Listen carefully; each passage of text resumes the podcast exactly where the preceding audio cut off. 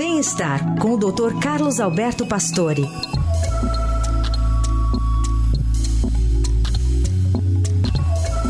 Doutor Pastore, bom dia.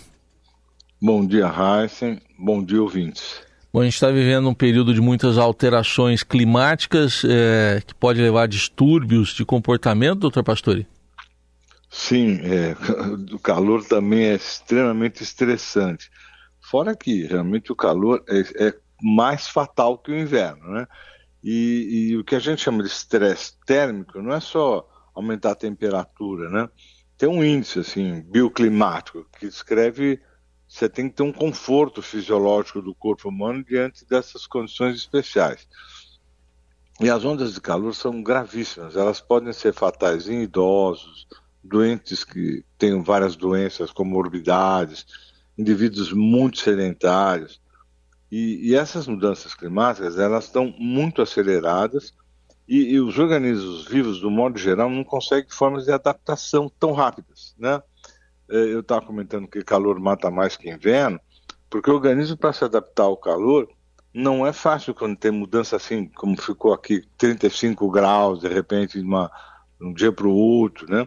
E nós não temos adaptações tão rápidas assim.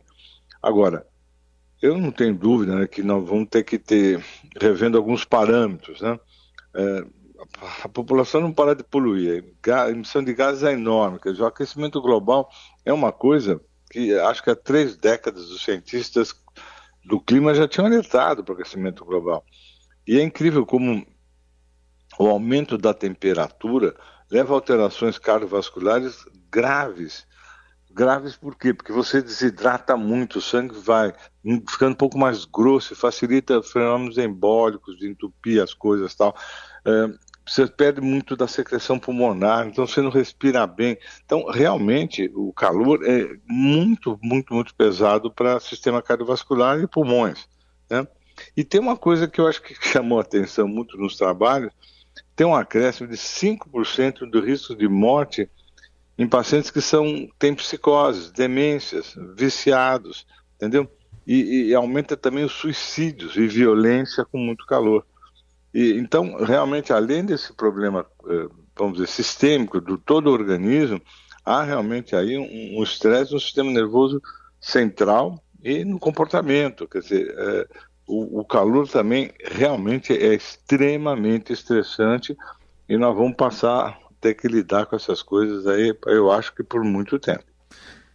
Dá para dar uma aliviada de alguma maneira nessa situação, doutor Pastore? Eu não sei se a curto prazo vai ser tão fácil, porque a, gente, a, a sensação é que todo mundo largou um pouco essa história, não, não se preocupou tanto com poluição. Agora acho que as pessoas estão mais voltadas para isso, né? E, e, o aquecimento é uma coisa que não está indo para estar tá aumentando, não está diminuindo. Então vão ter que ter tomado as medidas assim mundiais, né, para que todo mundo possa pensar nessa hipótese e perceber o quanto isso é agressivo, né? o, o, o Paulo Saldivo, que é um titular aqui da Faculdade de Medicina, ele fala que calor não está no atestado de óbito, então você não percebe, às vezes, que o calor faz parte de muitos dos óbitos que estão por aí, né, em função realmente de todo esse, esse, esse mecanismo que eu descrevi. Então nós vamos ter que ficar muito preocupados mesmo com essa possibilidade das mudanças climáticas, viu? É um negócio muito agressivo. Tá aí, doutor Pastore, com informações mais uma vez importantes do, de quanto essas alterações climáticas impactam na nossa vida, na nossa saúde. E sexta-feira ele volta aqui ao Jornal Eldorado. Obrigado, até sexta. Até sexta.